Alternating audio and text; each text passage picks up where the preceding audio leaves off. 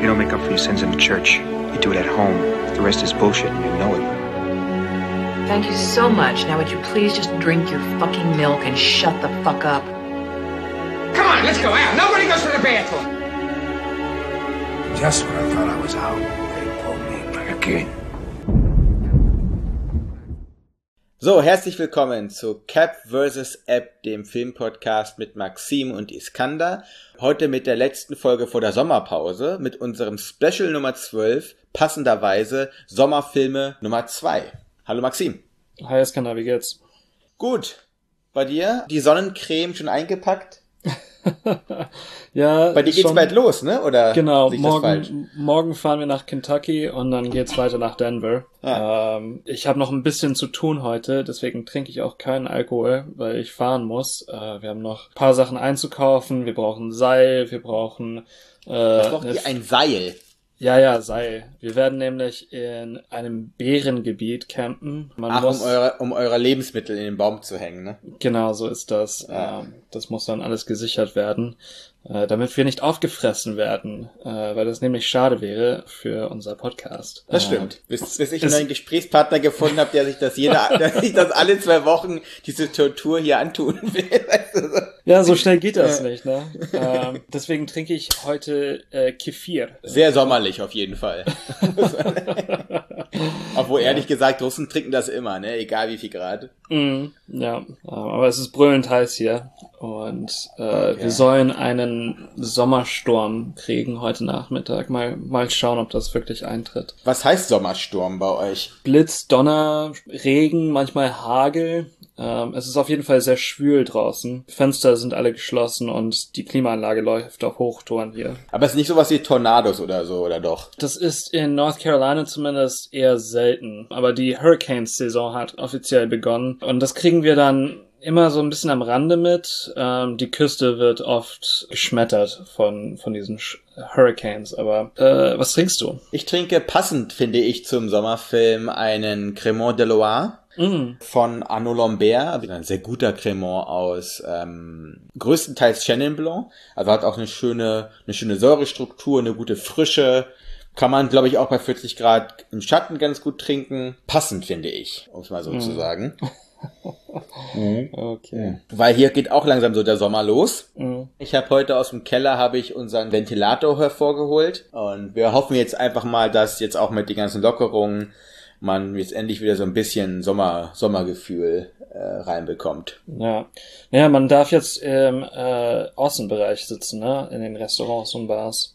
Ja, und auch im Innenbereich. Das Ding ist aber, wenn du ein Restaurant bist, das beides hat, brauchst du trotzdem Tests für den Außenbereich. Okay. Lass uns wieder nicht verheddern in diesem ganzen Thema und beschäftigen uns lieber mit äh, dem heutigen Thema. Und zwar auch nicht in dem Sinne auch eine Vorbereitung äh, für diesen Sommer, Sommerfilme. Weil man kann ja nicht nur immer nur aus, draußen essen und trinken. Manchmal will man sich ja auch nochmal einen Film angucken, ne? Genau. Und ich glaube, die heutigen Filme können alle, ähm, sind alle in ihrer Art und Weise äh, auch äh, ganz gut dafür geeignet.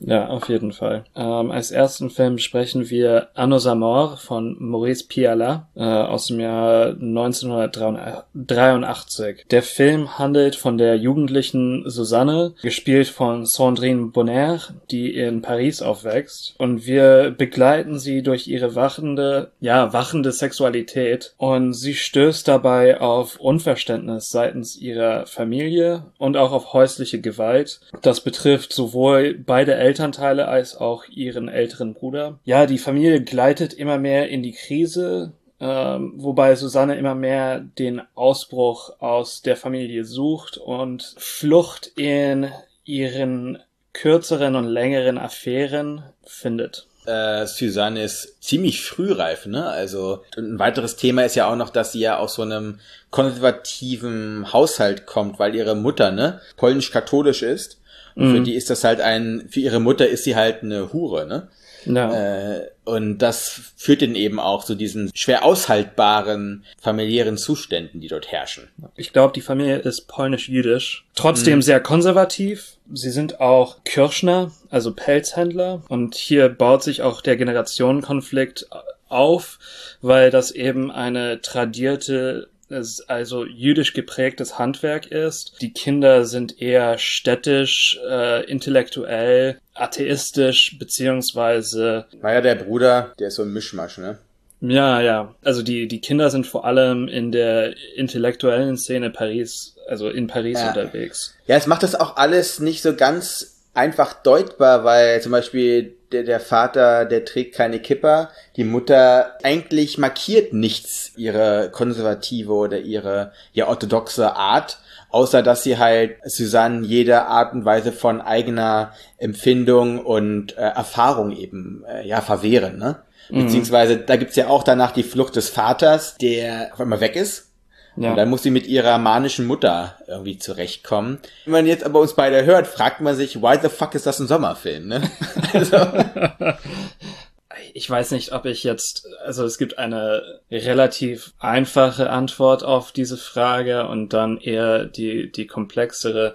Was mir so gut gefällt an diesem Film ist der Rhythmus dieses Filmes. Es ist ein lakonischer Film. Die Folge von Szenen und von Einstellungen folgt einem fast poetischen Impuls beziehungsweise Geschwindigkeit. Es hat eine gewisse Nähe auch zur Jugend dieser Figur, aber auch zur Jugend generell in der Art und Weise, wie ähm, diese bedeutenden Einschnitte im Alltagsleben der Figuren eingebettet ist. Und ähm, wir haben diese drastischen Szenen brachialer Gewalt, aber wir haben auch sehr ruhige Szenen, wo auch die gesamte Farbpalette, die doch sehr gesetzt ist, aber trotzdem sehr schön und ja, poetisch ist für mich das, das richtige Wort oder lyrisch vielleicht. Diese Konstellation beziehungsweise Gegenüberstellung ist einfach sehr guckbar und faszinierend. Ähm, so wie auch mhm. Sandrine Bonner in der, in der Hauptrolle als Susanne. Mhm. Diese schönen, klaren Farben im Bild, das ist wirklich etwas, was von, von Anfang an wirklich auffällt. Man muss auch sagen, dieser Sommeraspekt dadurch, dass wir beginnen ja auch im Sommerlager, ne? Also mhm. Susanne entdeckt sich halt äh, zwischen amerikanischen, was ist das, Bootsleuten und anderen Touristen irgendwie, entdeckt sie eben ihre ihre Sexualität in so einem Sommerlager irgendwo in der nicht näher benannten Côte d'Azur. Mhm. Wahrscheinlich würde ich mal annehmen, oder? Ja, ja, sieht sehr danach aus. Auch dieser sehr direkte filmische Ansatz, den du gesagt hast, der ja schon im Prolog und im Opening Credit sichtbar wird, und dann kommt dieses lyrische auch durch die Interpretation Interpretation von Klaus Nomi, also von Henry Purcells äh, Code Song, ne? Was ja so eine extreme moderne Note auch in sich trägt. Ja. Das im Kontrast dann zu zwei sehr beeindruckenden und eindrucksvollen Szenen. Das ist zum einen das nächtliche Gespräch mit dem Vater, ja. wo sie in dem Sinne eine Art und Weise von Frieden mit ihm irgendwie macht, ne? so, so, so einen Burgfrieden mit ihm aushandelt. Und auf der anderen Seite die Essensszene zu Hause, wenn der Vater zurückkommt, um die Wohnung zu verkaufen. Ne? Ja. Äh, das sind sehr interessante Ansätze. Ich finde, man muss trotzdem diesen Film, der auch mit sehr viel inhärenten oder der mit sehr unmarkierten Zeitsprüngen arbeitet, ne? Da müssen ja Monate vergehen zum Teil und das wird nicht markiert. Das ist, glaube ich, das, was du auch mit Rhythmus meintest. Und das, was wir ja generell mögen, wenn eben ein Film uns selber auch, ja, die Möglichkeit gibt, darüber nachzudenken, wann, was, warum passiert. Man muss auch wirklich dafür bereit sein. Aufgrund auch dieser, du hast es brachiale Gewalt, ist, ist auch lächerliche Gewalt, ne? Also wenn man dann diesen mhm. Bruder, diesen dicklichen Typen in seinen Polundern, wenn der dann eben seine, seine Rage bekommt, das hat schon fast etwas Karikatives von einem herrischen Bruder irgendwie auch, ne? Dieser ja. Typ da. Naja, und die gesamte Situation ist dermaßen ödipal. Ähm, ja. Das, ja, Lächerlichkeit ist mit inbegriffen und irgendwie wirkt das für mich zumindest umso realer auf eine gewisse Art und Weise. Also das mhm. in dieser Gewalt, weil sonst man kennt das natürlich aus amerikanischen Filmen vor allem. Es gibt eine Art und Weise, Generationenkonflikt in russischen Filmen darzustellen. Das haben wir, glaube ich, besprochen, als wir ja ähm, Baba Yaga, Baba Yaga besprochen mhm. haben, ähm, wo das alles so, so sehr ernst wirkt. Hier ist eben, man, man möchte fast schmunzeln über den Bruder, der äh, im Schoß der Mutter flüchtet und dann, dann zwischen diesen extremen Polen sich bewegt. Ähm, ja Das hat ein, eine Note vom wirklichen Leben. Als ob der Bruder sich so im Schoße der Muttermilch so Kraft antrinkt, ne, um dann äh, auf, seine, auf seine Schwester loszugehen. Und das ist dieser Aspekt auch wirklich dieser manchmal auch Sprachlosigkeit, die eben auch bei den Figuren innerhalb des Kaders dominiert. Das fand ich bei dieser Essensszene so krass, weil das ist eigentlich eine Situation, da würde man sich sonst oder vielleicht sagt man es das sich auch immer als der mutige Mensch im Off, weißt du? Wie würde man selber handeln, wenn danach der Vater reinkommt und so sehr aktiv aggressiv da mit der Mutter irgendwie zugange ist. Mhm. Und diese Reaktion, dass alle baff sind eigentlich, ne, ist glaube ich die, wie du schon gesagt hast, die am nächsten dran ist an der Realität. Weil normalerweise gucken wir ja auch ganz gerne alle weg. Oder sind so wie äh, die Arbeitsassistentin vom Vater, ne, die ja den privaten Spektakel dieses Familienstreits ja immer beiwohnt, ja. äh, immer auch lachend daneben sitzt und so in ihre Zigarette hineinlacht. Ne?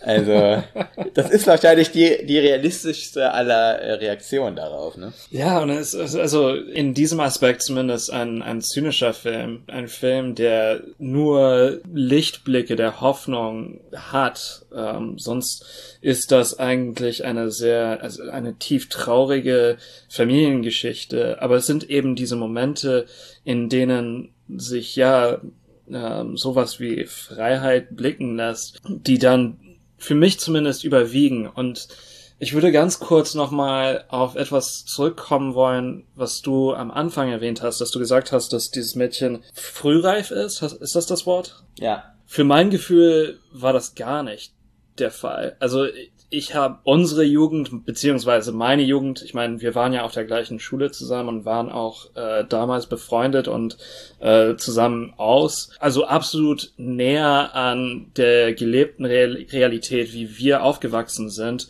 als viele Filme, die sonst, und wie gesagt, hier ist vor allem das amerikanische Beispiel sehr präsent im, im kulturellen Bewusstsein äh, und auch in meinem Bewusstsein. Dieser Film ist viel näher daran, dran an dem, was ich mit 15 erlebt und gespürt habe, als eben sowas wie äh, Clueless zum Beispiel. Der Teen-Film ist ja an sich ein Genre. Ich würde Anno Samor auch nicht als Teen-Film einordnen, obwohl es um die Jugend geht. Aber vielleicht siehst du das anders, ich weiß es nicht. Das Ding ist halt Sondrine Bonner, die ja danach auch wirklich eine Karriere hingelegt hat, die sehr in dieser Drama, Indie-Drama-Richtung ja in Frankreich beheimatet ist, ne? Sie wirkt halt auch einfach so kindlich, ne? Trotz ihres großen Busens wirkt sie halt einfach wie ein Kind.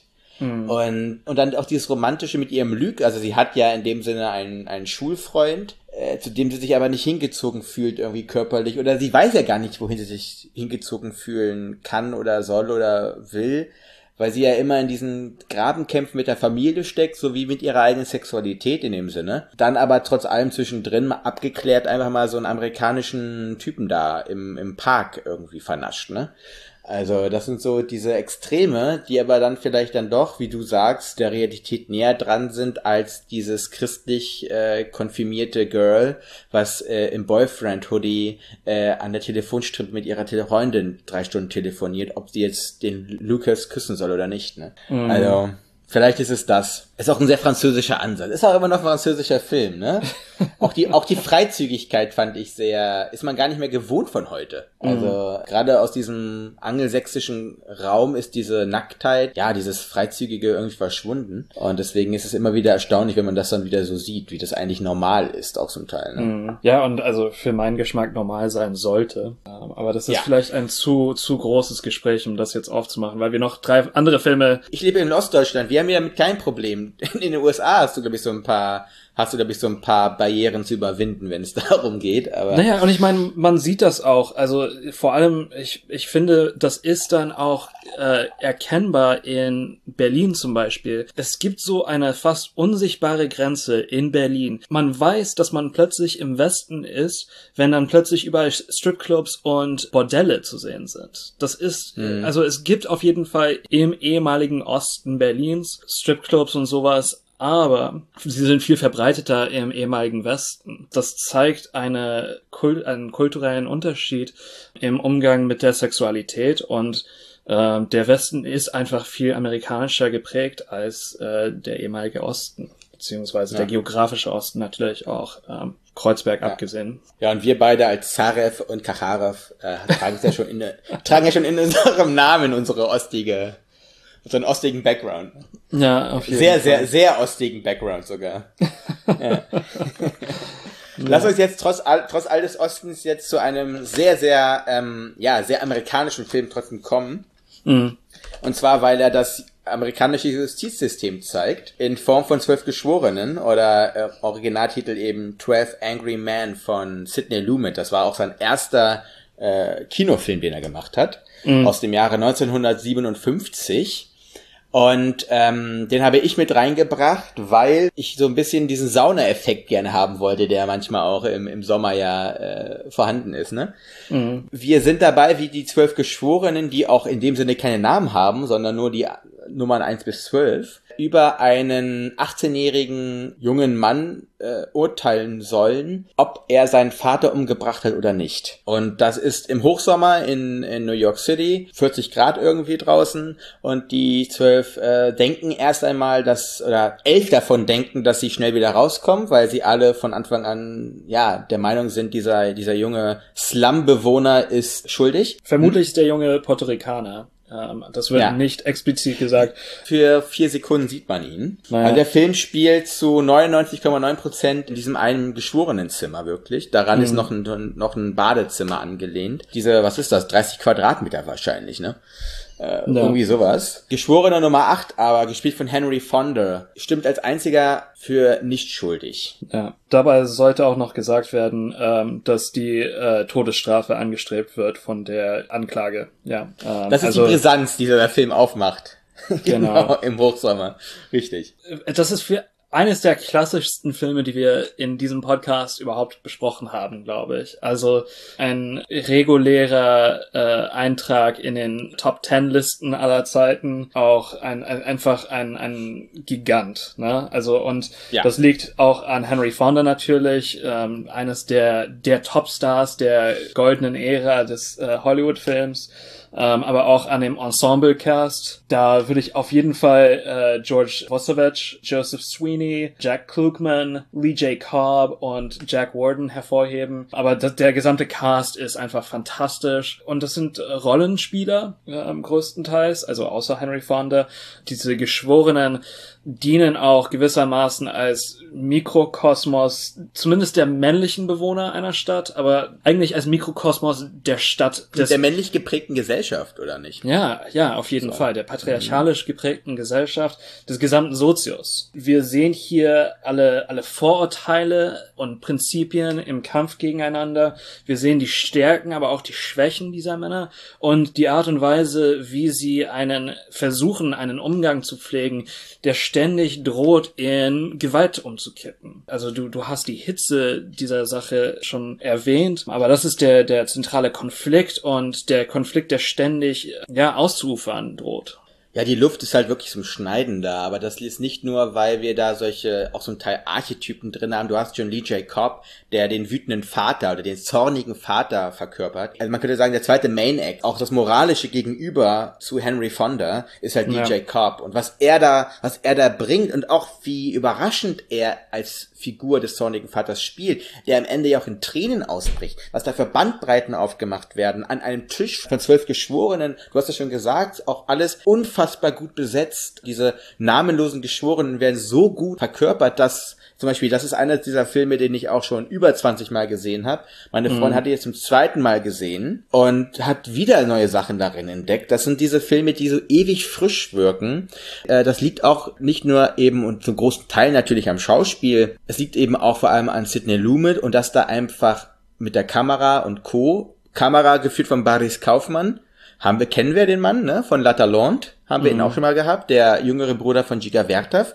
Du merkst hier einfach, auch mit dem Schnitt von Carl Lerner, so viele Sachen ineinander greifen, weil ehrlich gesagt, ein Film, der 96 Minuten dauert, in einem einzigen Zimmer eigentlich nur, weil du, weil du so wenig Möglichkeiten eigentlich hast, musst du so genau, musst du so ausgearbeitet, präzise arbeiten und ja. wie sie es schaffen, eben durch auch den Kamera und durch den Schnitt diese 30 Quadratmeter auch zu unterteilen, dass es auch eben räumliche und damit aber auch semantische. Es gibt ja ja auch um eine große Moral in diesem Film, äh, dass diese Unterscheidungen, diese Ebenen überhaupt gegeben werden können. Mhm. Äh, gibt ein Beispiel da, wo Lee J. Cobb als eben Geschworener Nummer drei das erste Mal über seinen Sohn redet, ne? Wie ja. er ihn zu einem Mann gemacht hat und wie sein Sohn ihn dann mit 18 Jahren zurückgeschlagen hat und seit zwei Jahren reden sie nicht mehr miteinander und er steckt danach sein Foto in sein Portemonnaie wieder ein und geht zum Wasserspender und genau diese Geschichte wird von der Kamera mit aufgenommen und so schaffen sie eben diese räumliche Trennung und dann diese gedankliche Trennung auch und das ist so gut gemacht, dass es einfach immer wieder, egal wie oft man diesen Film guckt, egal wie heiß es auch draußen ist, es ist immer wieder Laune macht, diesen Film zu schauen. Mhm.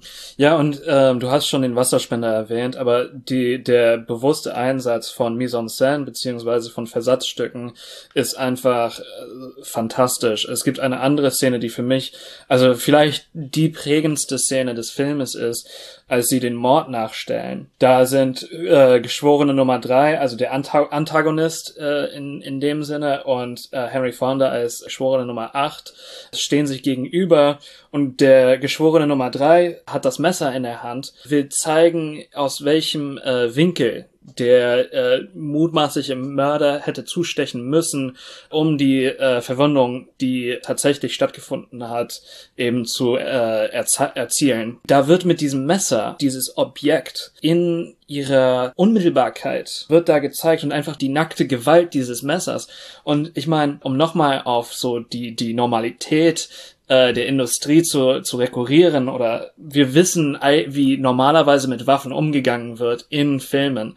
Und hier ist dieses Messer, das ist keine, keine Bazooka, natürlich, aber es ist trotzdem, also die, jede Implikation dieses Messers ist in diesen Szenen zu sehen und zu spüren. Naja, Tschechow hat auch wieder hier recht gehabt, ne? Muss man sagen. also wenn du ein Messer zeigst, musst du es auch irgendwie einsetzen. Und genau das ist ja nach der Thrill, das ist auch ein Thriller, der Film, ne? Das ist ein Gerichts, ist ein Justiz-Thriller im Sommer. Äh, was anderes ist das ja eigentlich nicht. Du erwartest ja eigentlich Tote da auch, ne? Wenn so viel Testosteron äh, in einem Raum ist, denkst du ja nicht, dass die da alle Händchen halten, so eine Art, ne? Das ist ja so die, die Meinung darüber. Es geht ja eben darum, die Todesstrafe, die Exekution, diese Gewalt wird in äh, diese Scheinjustiz eigentlich kanalisiert und ähm, versetzt. Ja, ja. Äh, aber du wolltest noch was sagen, sorry. Ja, wo wir, wo wir gerade bei den Räumen waren, weil du hast genau diese Einstellung, da landest du immer wieder. Und zum Beispiel eine andere, finde ich, der eindrücklichsten Kameraoperationen ist, oder in dem Sinne ist es nicht nur eine Kameraoperation, es ist auf jeder Ebene, in jedem Gewerk eine Operation gewesen, ist, wo äh, Geschworener Nummer 10 wir nennen ihn jetzt mal den Idioten, den, den, Ach so, den, der, der Baseball, den, die, nee, nee, nee, nee, das ist, das ist Geschworener Nummer 7. Jackie ah. Warden ist das. Ed Beckley heißt er, der diesen bonierten Idioten spielt, der sein Taxiunternehmen mm. da hat. Ja, ja, ja. Wo der dann seine Vorurteils fast mit schaumvollem Mund mit Vorurteilen über die Slum-Leute redet. Und ja. wo dann die Kamera sich von ihm, ja, in einer Großaufnahme, glaube ich sogar, und dann geht sie immer weiter zurück. Und während die Kamera zurückgeht, dass die restlichen, äh, restlichen Figuren sich angewidert von ihm abwenden, aufstehen, in verschiedene Ecken des Raumes gehen. Und am Ende steht die Kamera, ja, in der, in der Gesamtansicht. Der Typ steht alleine, äh, fassungslos an diesem Tisch ja. Und dann wird ihm gesagt vom Geschworenen Nummer 4, E.G. Marshall ist das, der nennen wir ihn mal den Rationalen. Ich habe ihm jetzt zugehört, jetzt setzen sie sich hin und machen sie nie wieder ihren Mund auf und dann redet Henry Fonda und alle kehren zurück zum Tisch und die Kamerafahrt geht genau wieder zurück. Mhm. Und das ist so mächtig einfach, was da passiert. Und durch diese, also man würde ja denken, einfache Mittel. Aber gerade weil es äh, ja so schwer ist, in so begrenztem Raum so viel Spannung zu erzeugen, ist es ja eben genau die große Herausforderung, das auch zu erkennen und das dann auch genau wie es hier passiert ist, perfekt umzusetzen.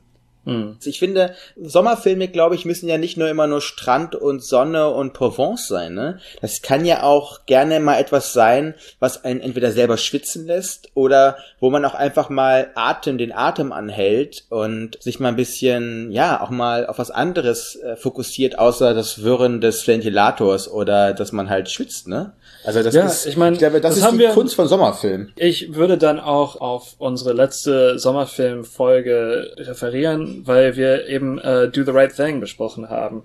Und da ging es auch um das Aufeinandertreffen von verschiedenen Vorstellungen von Justiz und Recht und von dem moralischen Dasein in einer Gemeinschaft. Ja, genau, und genauso wie es bei Do the Right Thing ist, äh, sind die Aussagen, die ja hier von den Charakteren getroffen werden, über die Vorurteile, über auch dieses Schwarz- und Weiß-Sehen in einer Welt, sind ja aktueller denn je, ne?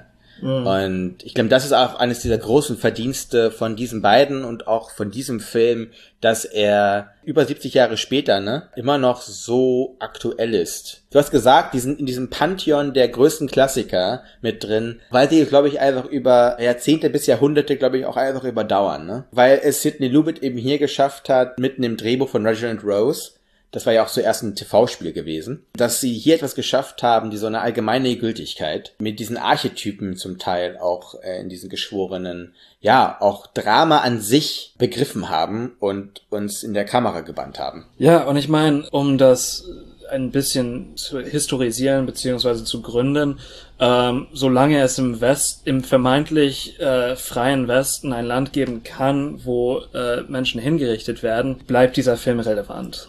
Ja. Wunderbares Schlusswort zu diesem Film. Lass uns dann zu deutlich leichterer Kost kommen. genau, und zwar dein zweiter Beitrag zu dem Sommerfilm. Ja, uh, Before Sunrise von Richard Linklater, 1995 veröffentlicht. Der Film handelt von zwei jungen Menschen, uh, dem Amerikaner Jesse, gespielt von Ethan Hawke, und der Französin Celine, gespielt von Julie Delpy, die sich im Zug kennenlernen. Sie sind beide auf der Durchreise. Er hat einen Flug äh, in Wien zurück nach Amerika. Sie kehrt nach Paris zurück. Er überredet sie auszusteigen mit ihm und den Tag, also den Rest des Tages beziehungsweise die Nacht mit ihm in der Stadt zu verbringen. Sie ja, wandeln eigentlich, flanieren durch Wien und unterhalten sich über das Leben und über die Liebe. Wachsen sich auch näher. Sehr nah sogar. Ja. Ja. Also man könnte auch sagen, sie haben sich, sie haben sich Schock verliebt. Und ähm, das Problem ist halt, dass diese Liebe auf sehr, sehr sandigem Untergrund gebaut ist. Ja, es gibt einfach eine Deadline-Struktur. Sein Flug ja. geht in zwölf Stunden und äh, sie muss nach Paris weiter. Über den großen Teich, also sehr weit weg. Ja, äh, ja. in einer Zeit, wo es kein Skype, kein Podigy, kein TriCast und äh, kein Facebook gab. Sie müssen ja nicht gleich einen Podcast zusammen machen, weißt du? So, FaceTime wird ja schon reichen. Das finde ich so bezaubernd an diesem Film, dass man das merkt. Diese analogen Zeiten, die dieser Film einfach eingefangen hat oder in dieser analogen Zeit beheimatet ist, ist der genau wie die anderen Filme zum, also wirklich auch etwas Zeitloses zum Teil, ne? Weil ja. du merkst einfach, die brauchen Reiseführer, um sich in einer Stadt zu bewegen. Man, die haben, die laufen in Schallplattenläden rein, die haben kein, die haben ein Gespräch, ohne dass sie währenddessen auf Smartphone, auf Twitter oder Instagram ihren Status updaten das ist, das merkt man in diesem Film einfach. Das, was das Analoge ausmacht, auch im Miteinander. Mhm. Ja, aber ich meine, in dieser Begegnung zwischen diesen zwei Menschen, die sich verlieben, etwas, was auch heute gut und gerne äh, ständig passiert, dass äh, zwei Menschen aufeinandertreffen und eine, eine Faszination verspüren füreinander und ein fortlaufendes Gespräch führen ähm, in der sie Ohren und Augen eigentlich nur füreinander haben. Wenn ich da ganz kurz mal einhaken darf, weil genau dadurch, dass du ja durch unsere heutigen technischen Möglichkeiten dieses Gespräch überall hin verlegen kannst, über noch so weite Distanzen und in noch so unterschiedliche Räume. Ich glaube, dass genau dieser Impuls, dem ja sie folgen musste, Ne, dieses, sie, sie treffen sich im Zug, sind im, unterhalten sich gut im Zug und dann geht's darum, do or die, ne? Entweder steigt sie jetzt mit ihm aus und fällt halt so ins, ins Ungewisse, mhm. oder fährt halt weiter und weiß halt nie, was passiert ist. Dass genau dieser Umstand, dieser Abenteuerlust, die sie ja dann eigentlich braucht, etwas ist, was dadurch eben vor allem bestärkt und dadurch begünstigt wird, weil man eben nicht sagen kann, ja, wir schreiben uns gleich weiter. No. Sondern das passiert halt nur, wenn du halt vor die Wahl gestellt wirst. Entweder entscheidest du dich für jemanden oder eben nicht. Mhm. Und das zeigt es dieser Film, dass manchmal auch diese Entscheidung einfach fallen muss für etwas. Wir haben es ja gesagt, oder hast du schon gesagt, das ist ja nicht der einzige Film von, von, von diesen beiden Figuren und diesem einem Regisseur. Ja, mittlerweile ist es eine, eine Trilogie geworden. Ich glaube, der letzte kam 2013 raus. Äh, ich habe den auch gestern Abend zum ersten Mal gesehen. Ich habe alle drei jetzt mit Colette geschaut. Das mhm. sind so schöne Filme mit dem Partner beziehungsweise mit der Partnerin zu schauen. Ja. Diese Faszination, die sich entwickelt und dann genährt wird über diese drei Filme. Was den dritten anbelangt, so alt sind wir nicht, wir sind noch nicht da angelangt. Was die anderen zwei betrifft, ja. das wünsche ich auf jeden Fall jedem und jeder dass sie das selbst äh, kennenlernen. Sich in diesen Momenten und in diesen Gesprächen zu erkennen, ist, glaube ich, ein, macht eben die Faszination und die, die Schönheit dieser Filme aus. Weil diese Filme haben eigentlich keine Spannungsbogen an sich. Äh, Im dritten schon, aber in den ersten zwei eigentlich gar nicht. Das ist ein fortlaufender Gespräch. Also ich kann das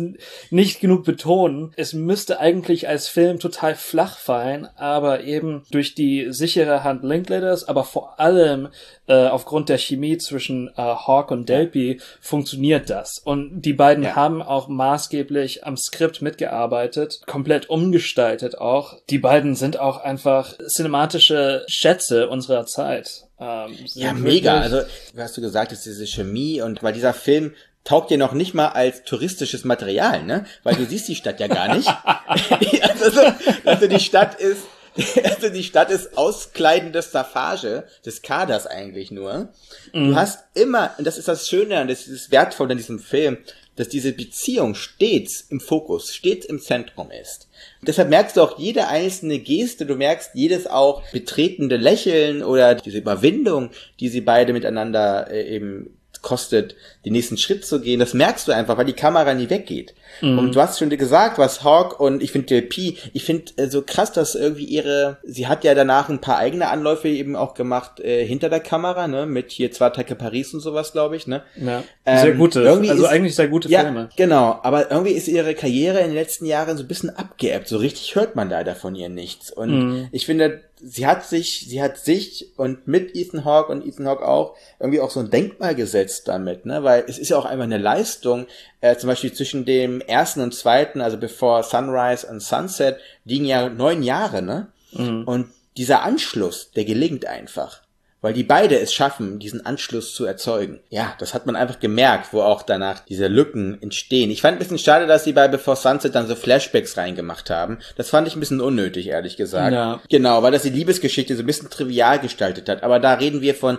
30 Sekunden in einem äh, 85-minütigen Film. Das ist vernachlässigbar. Und der, und der dritte ist unglaublich gut gelungen. Also, das ist ja auch, also im Zentrum dieser Filme steht die Zeit. Linklater ist vielleicht der größte Experimenteur in Sachen Zeit und Film, weil er eben diesen Experiment, also eigentlich muss man das als Experimentarfilm betrachten. Boyhood gedreht hat über zwölf Boyhood, Jahre ja. hinweg. Mhm. Ähm, die Before-Filme sind keine Experimentarfilme, ähm, aber Boyhood ja, auf jeden Boyhood. Fall.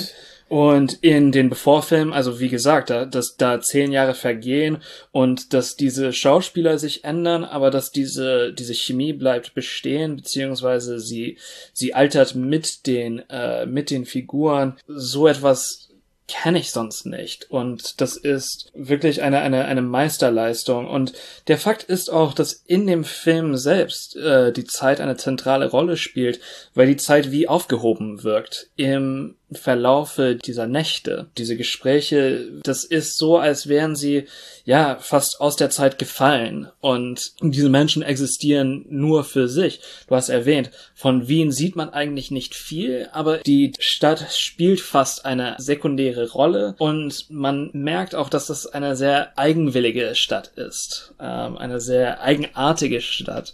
Das äh, beflügelt auch diese Gespräche, wie sie in verschiedenen lokalen Teilen fortlaufen. Und mhm. ähm, für mich eines der, der großartigsten Szenen in diesem Film, sie sind im Café und führen ein in Anführungsstrichen Telefonat ähm, über diesem Kaffeetisch. Aber ja. man hört dann auch die Gespräche anderer Menschen und das hat einfach so eine beflügelt irgendwie von einem äh, ja.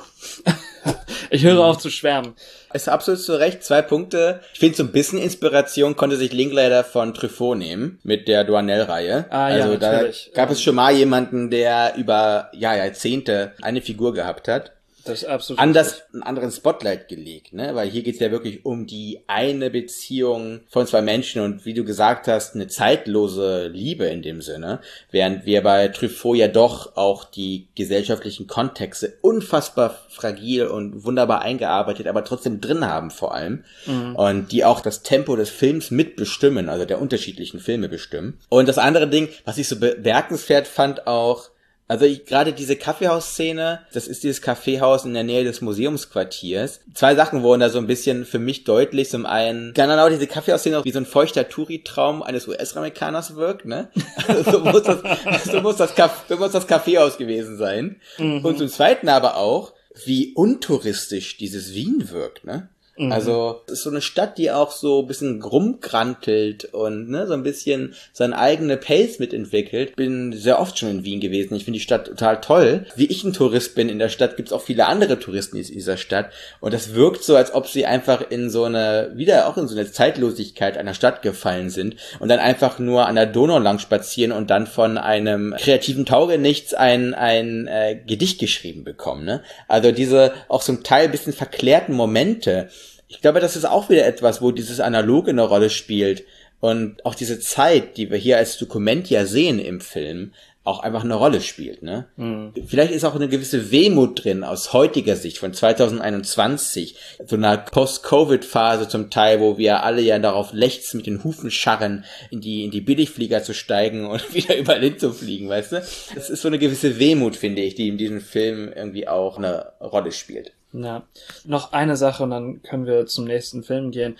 Ähm, die Gespräche selbst haben so eine philosophische Tiefe und das wird durch ja sehr einfache Mittel erzeugt und das ist jetzt nicht so, als würden sie äh, hochtrabend über äh, Adorno und Kierkegaard reden, ähm, aber trotzdem sind diese Gespräche inhaltvoll und haben einen Impact und man kann sowohl im Schauen als auch im Nachdenken über diesen Film immer noch über diese Gespräche nachdenken und durchdenken. Ich würde sogar so weit gehen zu sagen, dieser Film hat, du hast gesagt, philosophische Nachhaltigkeit nicht trotz einer Absenz von Kierkegaard und Adorno, sondern wegen der Absenz von Kierkegaard und Adorno.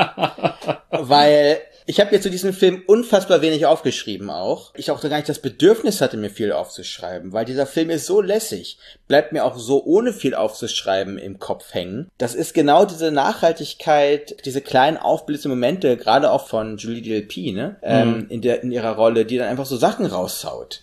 Ja. Und dann haben wir wieder genau, was wir ja schon gehabt haben, ein bisschen bei Anno Samur, ähm, dass dieser kleine Moment des Buff-Seins eine Rolle spielt in einer in einer integeren Reaktion genau darauf, ne?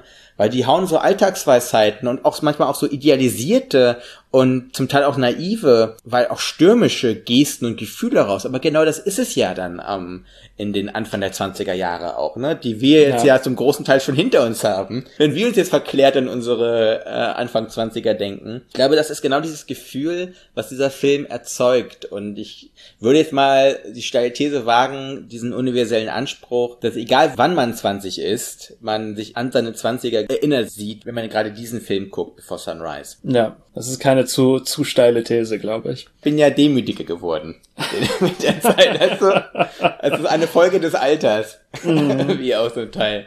So, lass uns mal alle Altersgrenzen jetzt mal über Bord werfen und über Mad Max Fury Road reden. Und zwar jetzt nach so viel dialoglastigem Film, also man muss wirklich sagen, wir haben uns ja nicht abgesprochen oder irgendwas, ne, sondern wir haben einfach aus freien Stücken sehr dialoglastige Filme ausgesucht. Mhm. Und kommen jetzt zu einem Film, der gerade nicht Dialog ist. Obwohl er trotz allem ein Actionfilm ist, finde ich, der ähm, einen sehr guten Gehalt hat. Aber dazu kommen wir jetzt. Mad Max Fury Road von George Miller aus dem Jahre 2015. Das ist das der dritte, vierte Teil äh, äh, einer Mad Max-Reihe. Der vierte. Hängt aber der vierte Teil hängt aber jetzt nicht wirklich irgendwie, das ist alles sehr, sehr lose und sehr vage. Es geht um eine dystopische Welt, mhm. äh, nach allen Weltkriegen, die es gegeben haben kann, dass die ganze Welt sich um drei Sachen dreht, um Wasser, um Benzin und um Muttermilch. Äh, wir haben Immortan Joe, das ist so der, ja, was ist das, der, der, der Herrscher ja, Kriegsherr. über diese Ja, genau, dieser Kriegsherr über dieses Gebiet da. Er schickt seine erste Kommandantin, äh, Furiosa, gespielt von Charlize Theron, äh, los, um äh, die andere wichtige Sache zu holen, äh, Kugeln, also Gewehrkugeln. Nur Furiosa hat eine andere Idee, nämlich seine Preis, wie nennt man das denn auf Deutsch? Ja, sein äh, Harem ist das eigentlich. Sein Geburtsharem endlich einer Unabhängigkeit und Freiheit entgegenzubringen. Die andere wichtige Rolle spielt witzigerweise Mad Max, der deshalb mad ist, weil er als äh, ja als Blutspender dienen muss, nachdem er gefangen genommen wurde eben von dem ganzen Clan da von Immortan Joe auf äh, sehr chaotische und sehr stürmische, sag ich auch mal zum Teil, ähm, Wege finden Furiosa und Max zusammen mhm. und äh, ja, fahren von A nach B und von B nach A. Und ja. das ist der absolute Wahnsinn. Das ist für mich schon fast was Geniemäßiges wieder mal, weil George Miller hat einfach erkannt, worum es hier geht, finde ich. Das Thema dieses Films ist es, dass wir gebettet auf ein sehr verständliches Gerüst an dystopisch aufgeladener Actionwelt trotz allem, ne? Aber mhm. was der USP dieses Films ist, sind geile Schlachten auf fahrenden Autos durch ja. eine Wüste. Und wie macht man das am besten? Indem man so lange wie möglich Autos durch eine Wüste fahren lässt. Und das ist, ich finde, Specials machen wir ja eigentlich immer nur Lieblingsfilme, ne? Ja. Und ich muss einfach sagen, Mad Max Fury Road ist eines meiner Lieblingsfilme. Dieses Gespür eben auch für wieder analog irgendwie heute wieder so ein Wort, ne, was wir irgendwie wieder heute innerhalb dieser Filme ähm, offenbart haben. Dieses Zusammenspiel aus analogem Spezialeffekt und digital nachbearbeiteten Spezialeffekt hat hier einen ganz, ganz guten Grad drin. Ne? Ja, auf und jeden Fall. Ich, du brauchst echtes Feuer, du brauchst echte überschlagende Autos, du brauchst einfach diesen Detailreichtum, diese Detailversessenheit in Kostümen in einer analogen Welt. Du kannst nicht alles avatarmäßig einfach erschaffen durch CGI, das geht einfach nicht. Wenn nee. ein Film einen Impact haben soll, in einer Kulisse vor allem, die ja nur aus Sand und Horizont besteht, muss das Analoge bestimmend darüber, wie beeindruckt du bist von einem Film. Und das schafft dieser Film meines Erachtens in einer Nonplus-Ultra-Haltung auf jeden Fall der letzten Jahre, wenn nicht sogar der letzten zwei Jahrzehnte. Ja, kann ich nur unterschreiben. Der Film hat eine, ja, eine gewisse Totalität und eine Tonalität, die von den Filmemachern absolut ernst genommen worden ist. Und das bedeutet eben, dass der Film eine Räumlichkeit und eine Topografie hat und entwickelt, abseits von CGI, trotzdem mit CGI-Mitteln, aber CGI-Mitteln, die bewusst eingesetzt worden sind. Wie gesagt, es wird ernst genommen, ohne dass das Ganze in Humorlosigkeit abdriftet. Ich meine, die Leute wissen, was sie machen. Sie drehen einen Film, der Mad Max Fury Road heißt. Fette Kanonen und fette Autos. Und das ist eine lange Verfolgungsjagd eigentlich. So gut gemacht und das ist auch, äh, das hat eine, eine Qualität, die man einfach in jeder Einstellung auch sieht. Ja, deshalb wird es auch nie langweilig, ne? Wie kann es langweilig werden, wenn äh, da einer auf einem äh, Auto steht und eine feuerspeiende Gitarre spielt? Ich weiß noch ganz genau, als ich das erste Mal diesen diesen Gitarristen gesehen habe, ich bin fast ausgeflippt, Alter. Das war im Kino, es war, es, ich fand das, wie geil muss man sein, um sich sowas einfallen zu lassen? Das ist der absolute Wahnsinn einfach, finde mhm. ich. Es gibt so viele Action-Gadgets, es gibt so viele interessante Waffen, Kampfsequenzen, auch Stilistiken. Ne? Man denkt ja immer, zwei Autos fahren nebeneinander, die schießen sich gegenseitig mit irgendwelchen Waffen ab. Nee, so einfach ist es hier nicht. Du hast irgendwelche Speere, du hast solche Pendel, also du hast so viele Möglichkeiten. Du hast Igelfahrzeuge, du hast manchmal Motorräder, du hast solche schwingenden, schwingenden Waffen. Da ist ja so viel einfach auch elaboriertes Wissen, was Kampfhandlung sein könnte. Ne, mhm. so abgespaced auch es auch immer möglich ist, aber darum geht's ja. Es ist ja eine Welt nach unserer Welt, in dem das, das wirkt auch immer wie so ein Tupac-Video, ne? Ehrlich gesagt, diese, dieser Film. Und das finde ich aber auch einfach so geil, weil du merkst auch einfach, dass hier nicht irgendwelche Millennials ähm, Geld in die Hand bekommen haben, sondern dass hier jemand wirklich mit einer Idee über ja auch wirklich Jahre bis Jahrzehnte daran rumgewerkelt hat und vor allem den Impetus gehabt hat, ich mache einen Actionfilm, der genau die richtige Pace hat, der genau das richtige Tempo hat. Weil, obwohl wir jetzt immer so tun, als ob es in diesem Film nur Krawall geht, es gibt auch ruhige Momente, ne? Mhm. Es gibt sogar actiongeladene Momente im Ruhigen. Ich sage nur diese nächtliche Sequenz, wo sie nicht aus dem Schlamm rauskommen mit dem Auto und wo danach dieser Bullet Farm Typ hinter ihnen her ist. Das ja. ist, da merkst du einfach, wie dirigiert wird zwischen Stille und zwischen Kugelhagel. Und ja. das ist diese große Stärke dieses Films, dass er orchestriert, dass er auch weiß, was heiß und kalt bedeutet. Äh, nicht nur temperaturtechnisch, sondern auch eben filmdramaturgisch. Ich finde es auch sehr bezeichnend, ähm, einfach nebenbei, äh, der Film ist auch eine äh, ökologische und feministische Parabel. Das Geile an dem Film ist eben, dass das nicht in den Vordergrund gerückt wird, beziehungsweise ja. es ist immer mit dabei, aber es wird jetzt nicht, es ist nicht so, als hätte man sich hingesetzt und gesagt, okay, wir drehen jetzt eine ökologische und feministische Parabel, äh, wie macht man das, sondern ja. hier ist Mad Max und nebenbei erfüllt es eben auch diese Funktion. Das Interessante an diesem Film ist gerade, dass man ihm auch anmerkt, dass er eben nicht an so einem Whiteboard entstanden ist, ne? Mhm. wo Leute irgendwelche Schlagwörter draufgepackt haben und gesagt haben, so tatortmäßig, diese Sachen müssen wir jetzt hier mal unterbringen, sondern das ist genau auf die andere Seite kam. Du hast einen intrinsischen, einen intrinsischen, ja, auch einfach auch das Gespür für Diskurse, ne? Und ich finde, was, was, was dieser Film uns zeigt, ist, dass man diese Diskurse nicht nur mit irgendwelchen Familiendramen angehen kann, sondern dass man diese Diskurse sogar einbetten kann in einen actiongeladenen, bombastischen Film. In ja. Blockbuster-Kino. Das ist Blockbuster-Kino, wie wir es ja immer wollen eigentlich. Wir mhm. konnten leider diesen Film nie besprechen, weil der zu alt war für unsere eigenen Kriterien. Aber weißt du so, das ist Blockbuster-Kino, wie, wie wir es, glaube ich, lieben. Du hast mhm. das absolute Spektakel, komplett ausgetüftelte Bilder, das, visuelle Spektakel steht im Vordergrund und trotz allem fehlt eben nicht diese Basis, diese auch nachvollziehbare Basis. Und da kommen wir jetzt mal auf dieser dystopischen Welt, auch dieses ganze Valhalla-Thema, die in dem Sinne Kamikaze-Leute, die, äh, die sich eben hier im Modern Joe um sich drum herum starrt, das ist total nachvollziehbar, weil es auch auf, ähm, ja, äh, auf Spezifika einfach zugreift, die wir ja eh alle kennen popkulturell. Und weil dieser Film nicht verkennt, dass er popkulturelles Kino ist, sondern genau das Gegenteil macht, sich als popkulturelles Kino einen eigenen Stempel draufpackt, ist mhm. er ebenso effektvoll. Ja. Das war jetzt meine Lobhudelei über diesen Film. jetzt haben wir wieder eins zu eins bei, bei Lobhudeleien, aber. Der, der Film ist auch einfach detailgeladen. Es gibt zweiköpfige Salamander. Ähm, es gibt eine Brustmilchanlage. Es gibt ähm, Krähen, die sich in einer Einöde um äh, Fetzen scheren. Das Auge für die Details, aber auch für das Gesamte. Und hier ist einfach mit äh, Konsistenz ein, ein Film gemacht worden. Also in, in jeder Einstellung auch überzeugt und auch eine Konsistenz, die hier sogar aus sich selber geschöpft wird, weil wir haben ein Endzitat hier im Film. Und dieses Endzitat kommt ja aus, ist ein fiktives Zitat. Es wirkt ja so unfassbar mächtig, dieses Zitat am Ende, ne? Mhm. Aber das ist aus einem Prequel, aus einem Comic-Prequel, aus diesem Mad Max-Kosmos. Das heißt, dieser, dieser Film nährt sich aus sich selber und das ist ja genau das, was ja Blockbuster machen. Und er macht es auf die beste Art. Das mhm. bedeutet, hier gibt es kein Groll, hier gibt es nirgendwo irgendeinen Punkt, wo wir beide, die ja sehr sensible Fühler haben für so, für so Kadavertum, ne, ja. sage ich mal dazu, haben wir hier nicht. Und das Risiko wäre ja da gewesen. Also Mad Ach Max, ja, man mit Mel Gibson, Alter, aus den, was ist das, 70er, Anfang der 80er Jahre, wo dieses äh, Franchise aufgebaut wurde. Also hat ja alle Möglichkeit zu scheitern noch einfach. Ja. Und dann 2015 so einen Film rauszuballern, ganz genau zu wissen, wo er sich befindet und trotz allem nicht zu vergessen, wer er ist, das ist einfach größter Tribut, den wir dem einfach zollen müssen, finde ich. Ja. Und Sommerfilm deshalb, weil es ist sehr scheiße heiß in diesem Film. Nicht nur aufgrund irgendeiner Wüste, sondern auch die Motoren laufen ziemlich mhm. heiß da.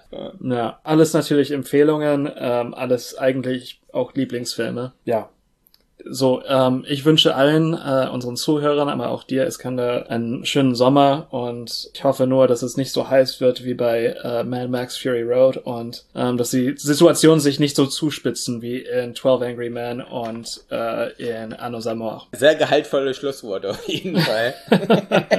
Ein wichtiger Hinweis noch, am 10. Oktober geht es weiter mit uns, mit der fünften Staffel. Bis dahin, wie gesagt, ich kann mich nur Max noch anschließen, schönen Sommer und wir hören uns im Oktober. Ciao.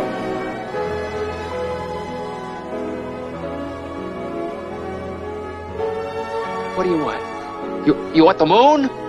Just say the word and I'll throw a lasso around it and pull it down. Hey, that's a pretty good idea. I'll give you the moon, all right? Just shut up. You had me at hello. You had me at hello. You should be kissed and often, and by someone who knows how.